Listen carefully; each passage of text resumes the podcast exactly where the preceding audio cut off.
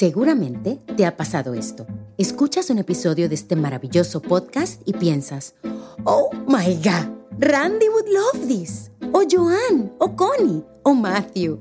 Y luego, ay caramba, pero con sus dos semestres de español mi gringuito no va a entender. Bueno, lindos, les tengo una noticia bárbara. Radio Ambulante ya tiene su propia app para todos los Matthews de tu vida. Pueden usar estas historias tan divinas para mejorar su español. El app se llama Lupa. Hay más información en la página web. Estén pendientes. ¡Chao, bellos!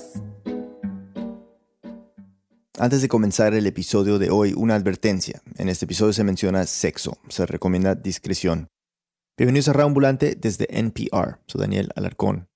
Hay varias versiones de lo que vamos a contar hoy, variaciones, pero en el centro de la historia está un niño de unos 12 años. Vive en Río Bueno, una pequeña ciudad en el sur de Chile. Un día va a la biblioteca de su colegio, una escuela pública, no tan grande, y allí encuentra un librito. La carátula le llama la atención. Tiene un fondo rosado y blanco y hay una chica acostada en el suelo que parece muy inocente. Evoca como a los años 50 o 60. Tiene una mano en la mejilla y está mirando pensativa al horizonte. De ella sale una burbuja y ahí está el título. Caperucita se come al lobo. Son cuentos. El niño lo abre. No sabemos cuál de los cuentos leyó, pero este, por ejemplo, es un fragmento del que se llama La nueva aventura de Caperucita Roja, donde ella se come al lobo. Me estiré como un gato y le ofrecí el cuello. Abuelita, qué nariz tan grande tienes. Se metió en él y aspiró. Es para olerte mejor y fui cerrando la distancia entre mis labios y sus labios, pero no le dije, abuelita, qué boca tan grande tienes porque la que se lo iba a comer era yo. Lo besé, le metí la lengua como una serpiente, la saqué, le desaté la levantadora y le bajé la cremallera de los jeans. Le cogí la verga. Ok, ok, ok, ya más o menos imaginan lo que viene. Entonces, bueno, el niño, después de leer esto, quedó aterrado y le llevó el libro a un administrador del colegio. Y allí empezó una bola de nieve. El administrador lo leyó y también se escandalizó. Decidió llevárselo al director de la escuela y este señor quedó tan espantado que se lo llevó al alcalde de Río Bueno. El alcalde quedó en shock y decidió denunciarlo en los medios. Quedamos eh, bastante atónitos, preocupados eh, de la situación. ¿Qué es eso? Es un libro que está siendo repartido para niños en la localidad de Río Bueno y dentro describe particularmente una situación donde la caperucita conoce al lobo, empieza a desnudar al lobo y vaya a saber cómo termina eso. Y podría ser, podría ser una versión de las 50 sombras de Grey, pero en versión rasca y bien degenerada. Y polémica en Chile por la distribución de un libro con contenido erótico a estudiantes de enseñanza básica. El gobierno de Chile distribuyó el libro erótico Caperucita, lobo, en las bibliotecas de 283, escuche usted, escuelas de nivel primario de ese país. 283 escuelas. Pilar Quintana, autora colombiana del libro, recibió poco después un mensaje de su editor en Chile. Tenía un link a una noticia de la página web de Radio Bio Bio. El titular decía, Niños de escuela básica recibieron libro con contenido pornográfico de parte del Mineduc. Mineduc, por si acaso, es el Ministerio de Educación. Pilar casi en tiempo real vio cómo la noticia se volvió viral. Miles y miles de visitas y la noticia también empezó a darle la vuelta al mundo, entonces empezó a aparecer en inglés, en francés, en holandés, luego en, en idiomas que no tenían nuestro mismo alfabeto y yo decía, Dios mío, ¿qué es esto? ¿Qué es esto? Es una muy buena pregunta, la que tenían todos, desde el niño de 12 años, pasando por el alcalde y hasta la misma Pilar. ¿Cómo llegó este libro colombiano a las bibliotecas de casi 300 escuelas públicas en Chile? ¿Fue realmente un error? Nuestra directora editorial Camila Segura nos cuenta. Pilar ha publicado cinco libros. Caperucita se come al lobo salió en el 2012 con Cuneta, una editorial pequeña de Chile. Son seis cuentos atravesados por un mismo tema. Que era la seducción no normada y tenían algunos ingredientes también de violencia. Este es Galo Gigliotto, el editor. Y que también son bastante crudos como relatos, bastante oscuros, que dejan sensaciones de mucho desasosiego. Con historias que Galo define. Más que como eróticas, como pornográficas. En la contracarátula del libro queda claro que el contenido es sexual. Dice, por ejemplo, que los personajes gozan y desean, que sacian sus apetitos sexuales mucho más temprano que tarde. Cuando se publicó en el 2012 con un tiraje de unas 400 copias, le hicieron una reseña elogiosa. Los ejemplares no se acabaron rápido, pero casi dos años después, la editorial cerró un acuerdo con una distribuidora. Ellos se iban a encargar de que los libros de Cuneta llegaran a librerías, pero también los iban a ofrecer al Ministerio de Educación. De pronto, alguno sería escogido para llegar a bibliotecas de escuelas y liceos públicos, tanto a nivel básico como medio, que es como se separa la primaria de la secundaria en Chile. La distribuidora fue la que envió muestras de Caperucita se come al lobo a el Centro de Recursos del Aprendizaje, un programa del Ministerio de Educación que también se conoce como Bibliotecas Escolares CRA. Galo se enteró que la distribuidora había postulado este libro solo cuando le llegó el pedido del ministerio. 283 libros. Un pedido enorme para una editorial pequeña como Cuneta. Inmediatamente le escribió a Pilar por WhatsApp para darle la noticia. Y yo, ah, y me dijo, raro, sí, yo también hice como la misma cara que habías hecho tú, pero ellos sabrán, ¿no? Y yo, pues sí, ellos sabrán.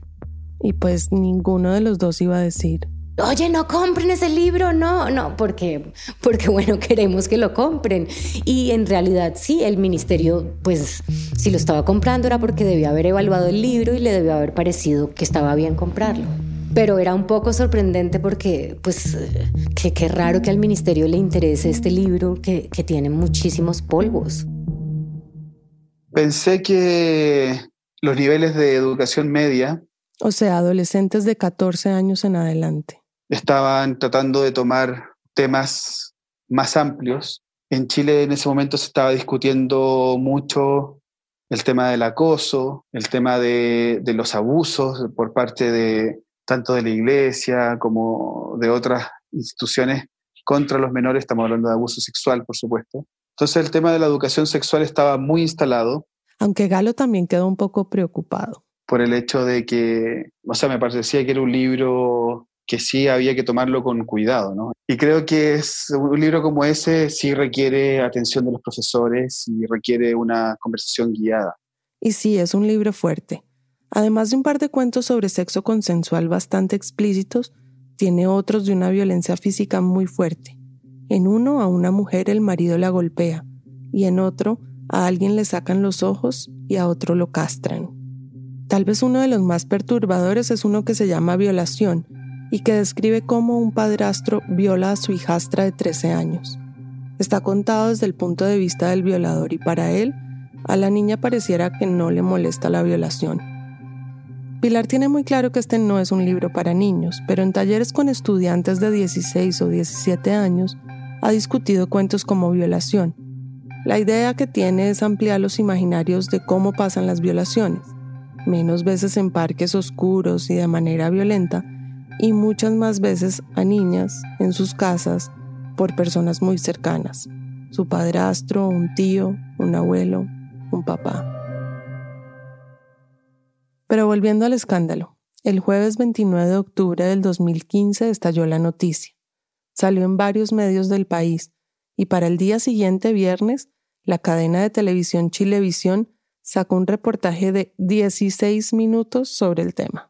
Era uno de esos programas mañaneros con varios comentaristas. Pero ¿sabes qué es lo curioso? Fíjense que son libros recomendados por el Mineduc y que ya efectivamente se están repartiendo entre octavo y primero medio. Y son pequeños cuentos muy erotizados y que incluso, bueno, la verdad es que tienen alguna que otra cosita sorpresa. Viene con, con, bonus track. Estuvimos arriba de la denuncia, los detalles de todo esto usted se va a sorprender, sobre todo si tiene hijos en edad escolar. Por favor, vea la nota de Felipe Cruz. Al comienzo de la nota, un periodista va a las puertas de un colegio donde los padres están dejando a sus hijos.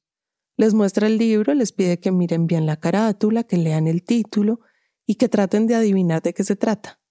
Hay de todo. Caperucita se come al lobo. Lo relaciono obviamente con el cuento infantil. Se me imagina que puede ser por algunas palabras, por algunos dichos, porque a lo mejor tiene mucha personalidad también la caperucita, entonces por eso se lo come. Igual es como, como que deja entrever un doble sentido cuando uno es más adulto. A lo mejor los niños lo ven desde otro punto de vista. Si es un cuento infantil, eh, la cosa es revés, pues la el lobo se come la caperucita. Aquí sería, no sé, como un título como para adultos.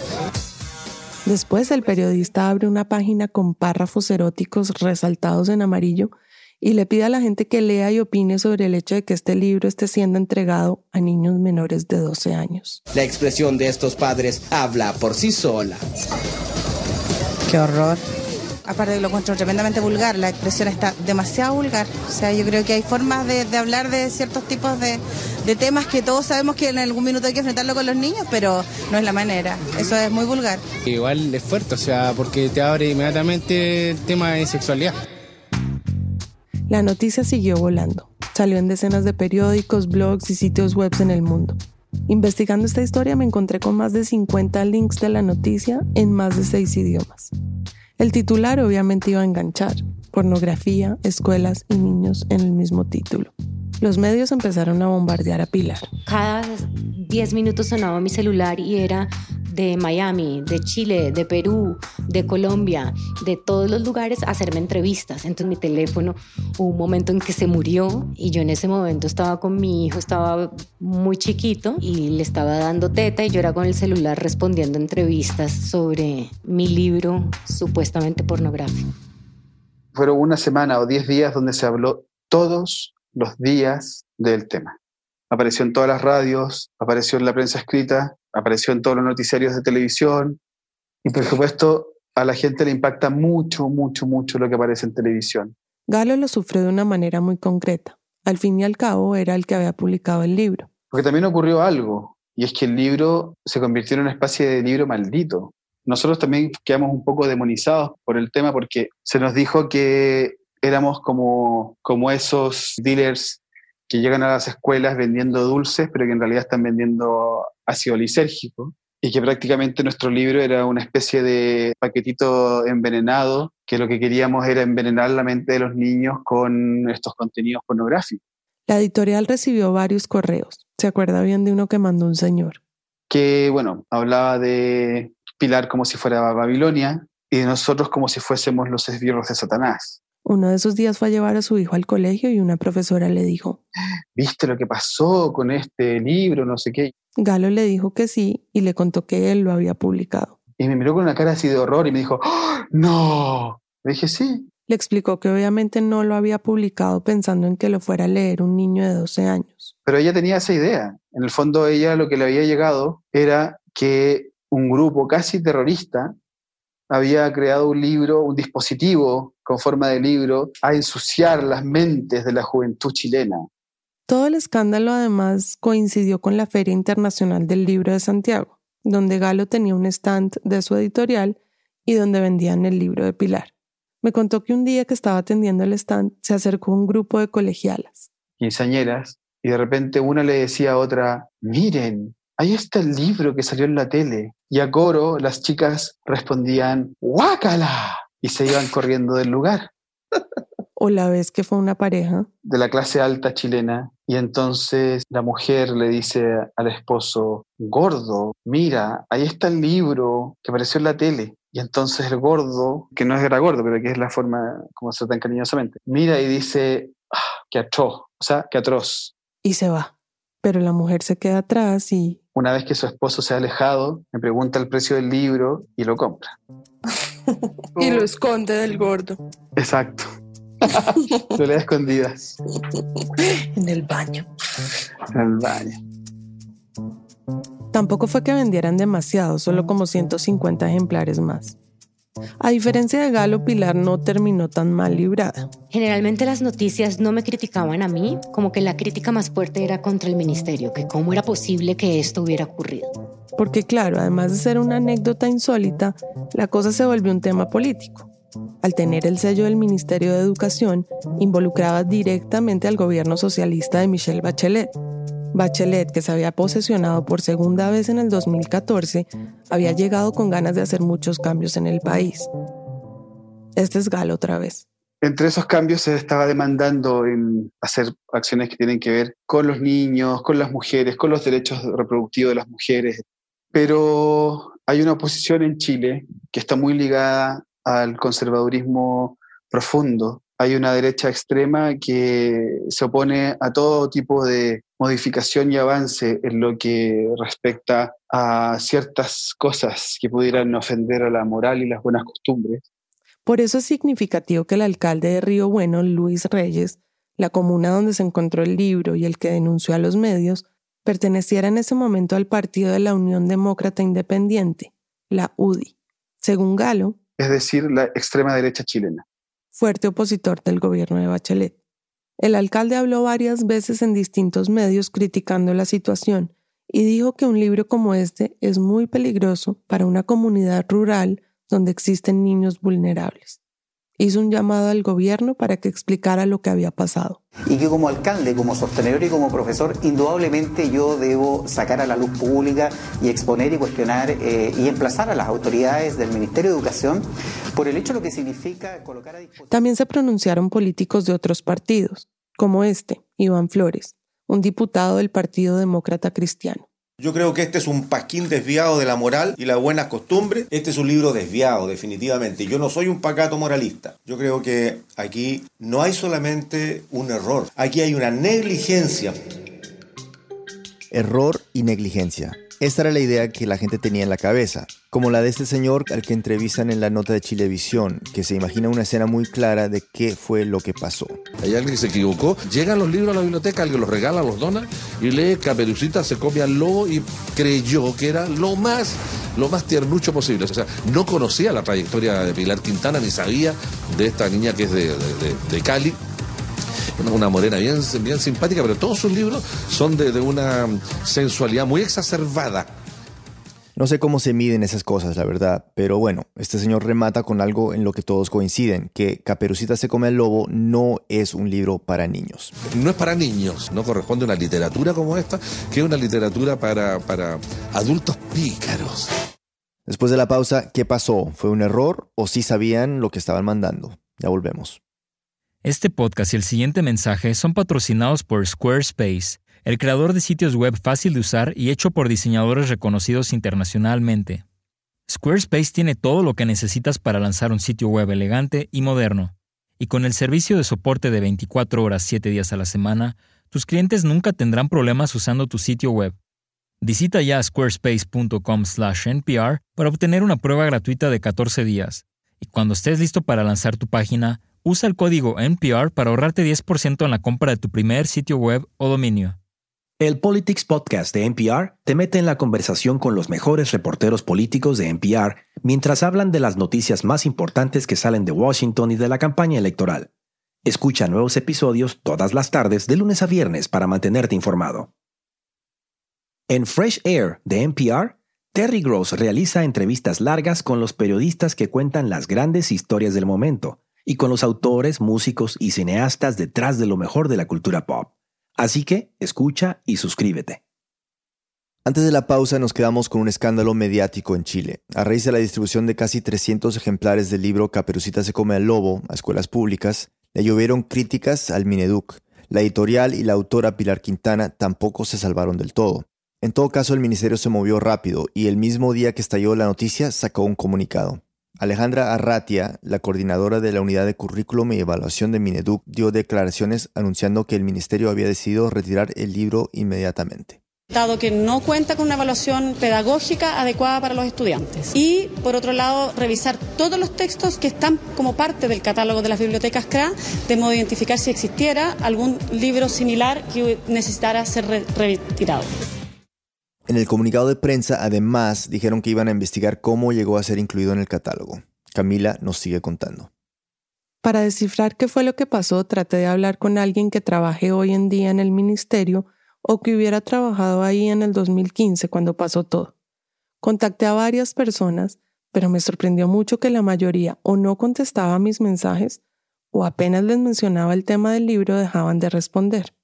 Varios se negaron e incluso hubo alguien que me contestó que tenía miedo de represalias si hablaba conmigo abiertamente del tema.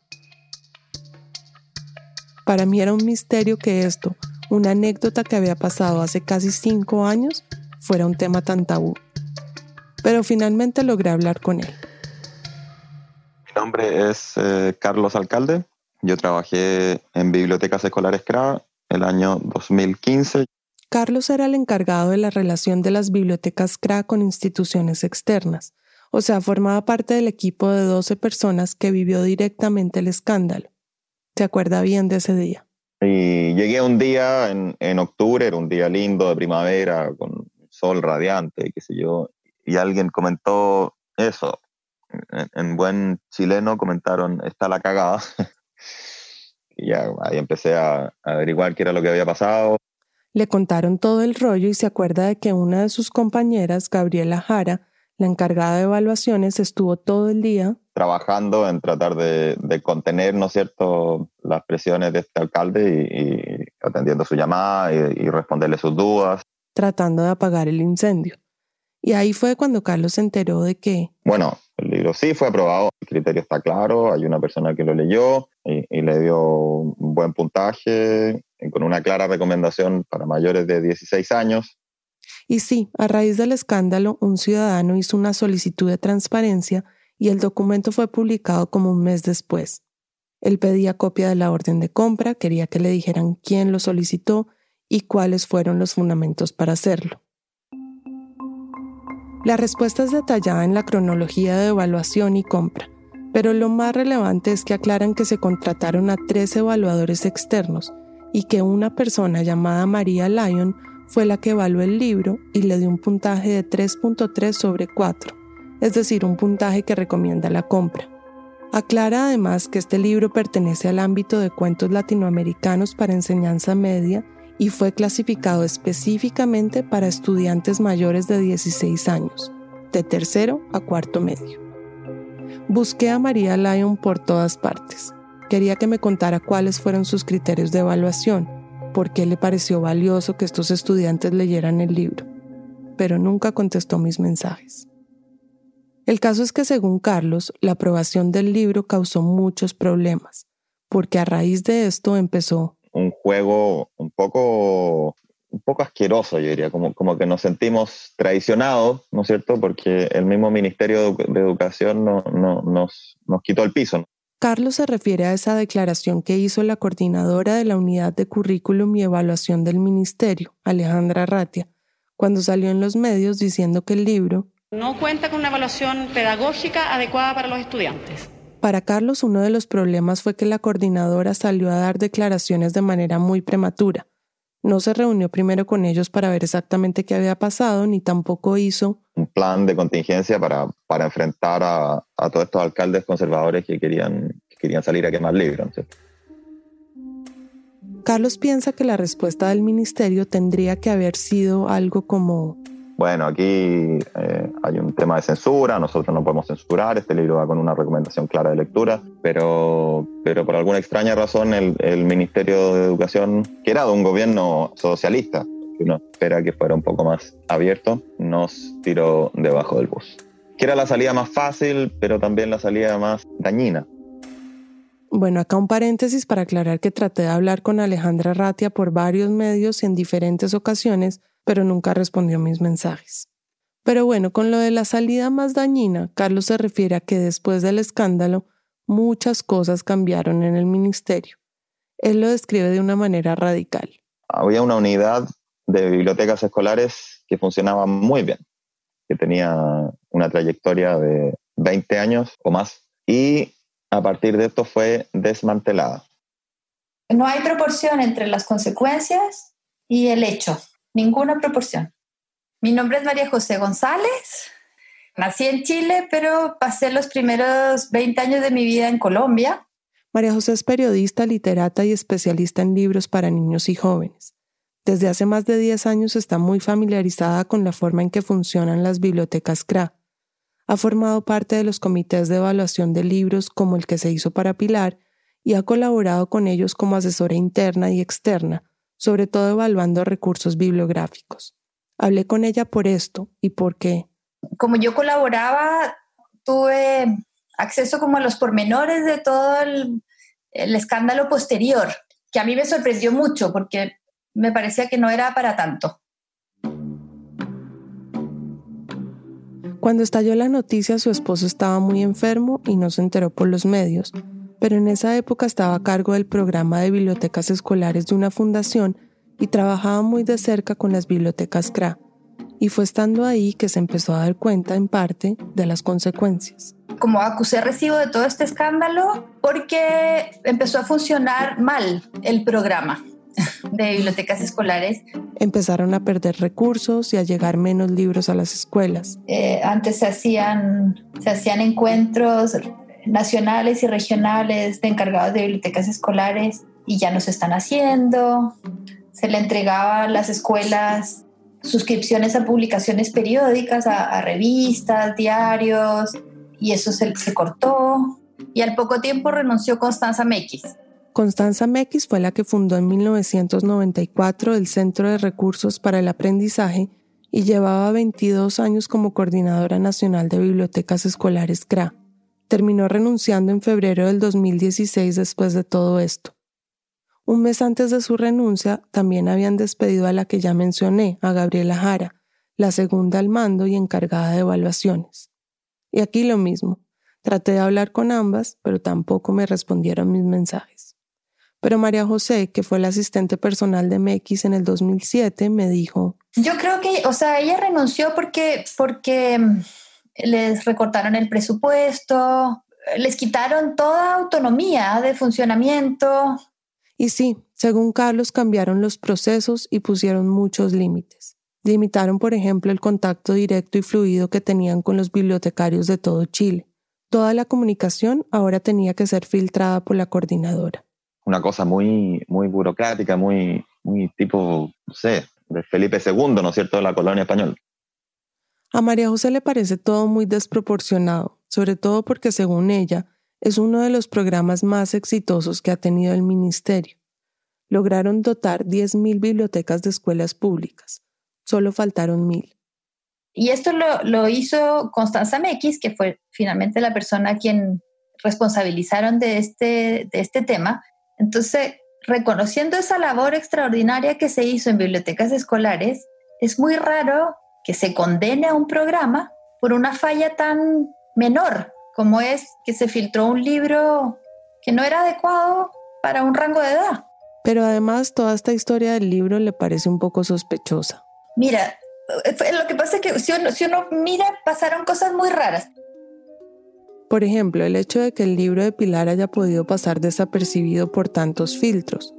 Por un lado, porque aunque María Lyon es la única evaluadora que se menciona en el documento este de solicitud de transparencia, María José me aclaró que... Son por lo menos dos personas que lo leen y después uno se reúne en unos comités y lo discute.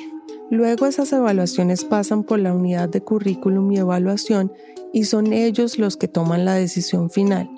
O sea, hubo muchas personas involucradas.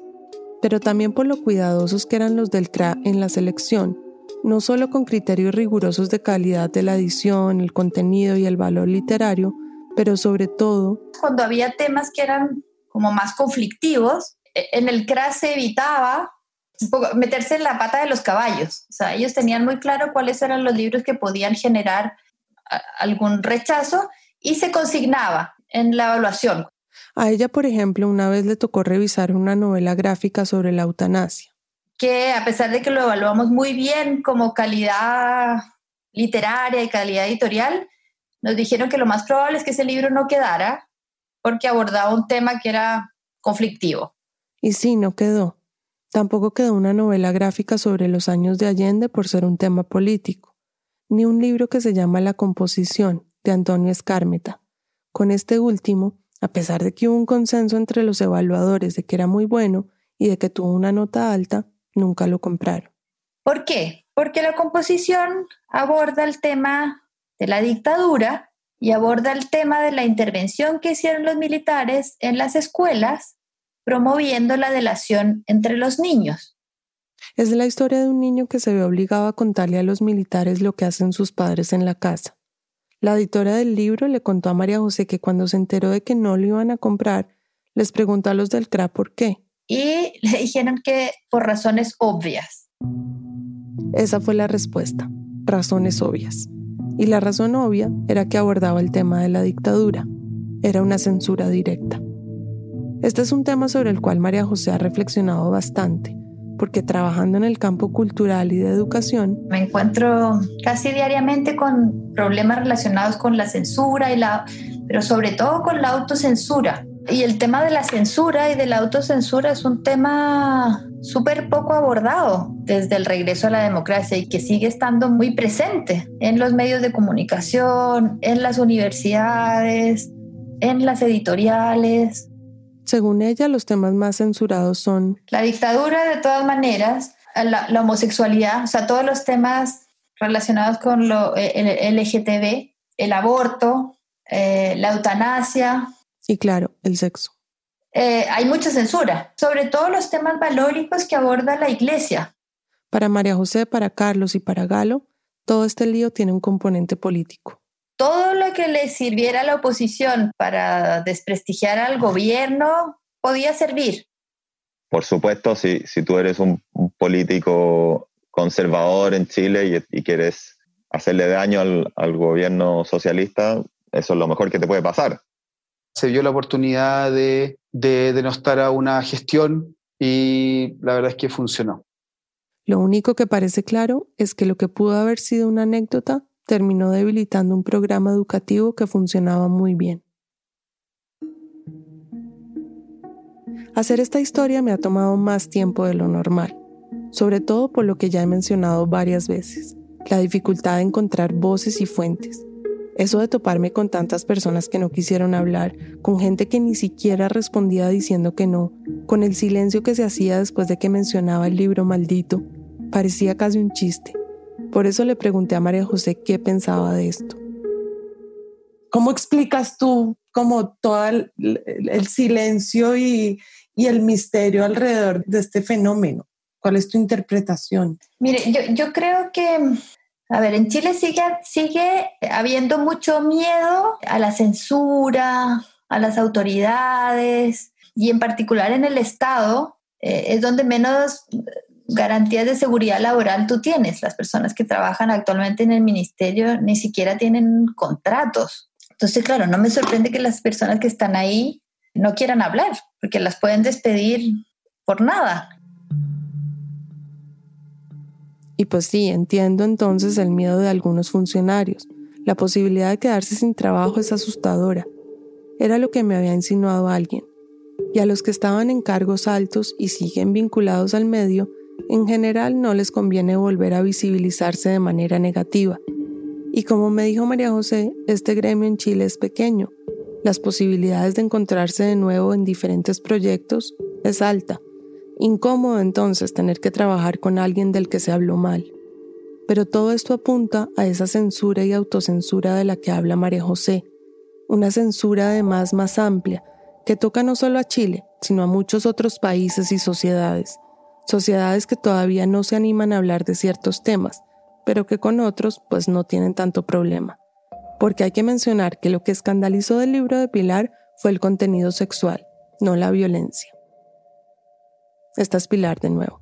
Me sorprendió que nadie, nunca en ningún medio, dijeron, es que no es solo el sexo, también tiene una violencia terrible. Y eso me, me, llama la atención y surge la pregunta de por qué el sexo es censurable y la violencia no. ¿Por qué encontramos más normal que nuestros hijos consuman videojuegos donde se están disparando y las cabezas de los muñequitos estallan? Pero nos parece que está mal que lean un libro donde hay, hay polvos. Pilar tiene una explicación. La violencia parece que está más naturalizada que el sexo.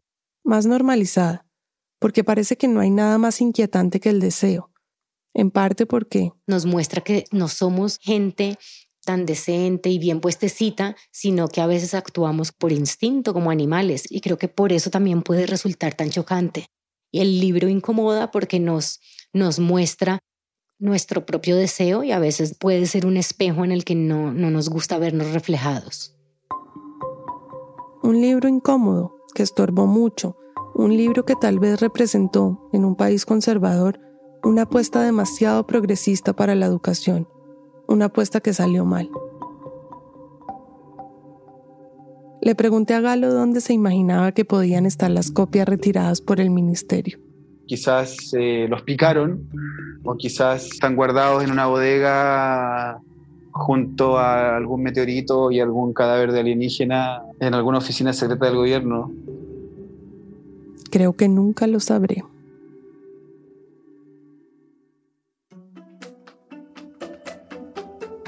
Camila Segura es la directora editorial de Raambulante, vive en Bogotá. Esta historia fue hecha con la ayuda de Victoria Estrada y editada por Luis Fernando Vargas y por mí. La música y el diseño sonido son de Andrés Aspiri. Andrea López Cruzado hizo el fact-checking. En la página web de esta historia pueden encontrar el audio de un ensayo que escribió Pilar Quintana a propósito de todo esto y de una experiencia que tuvo cuando la invitaron a una residencia de escritores en Hong Kong.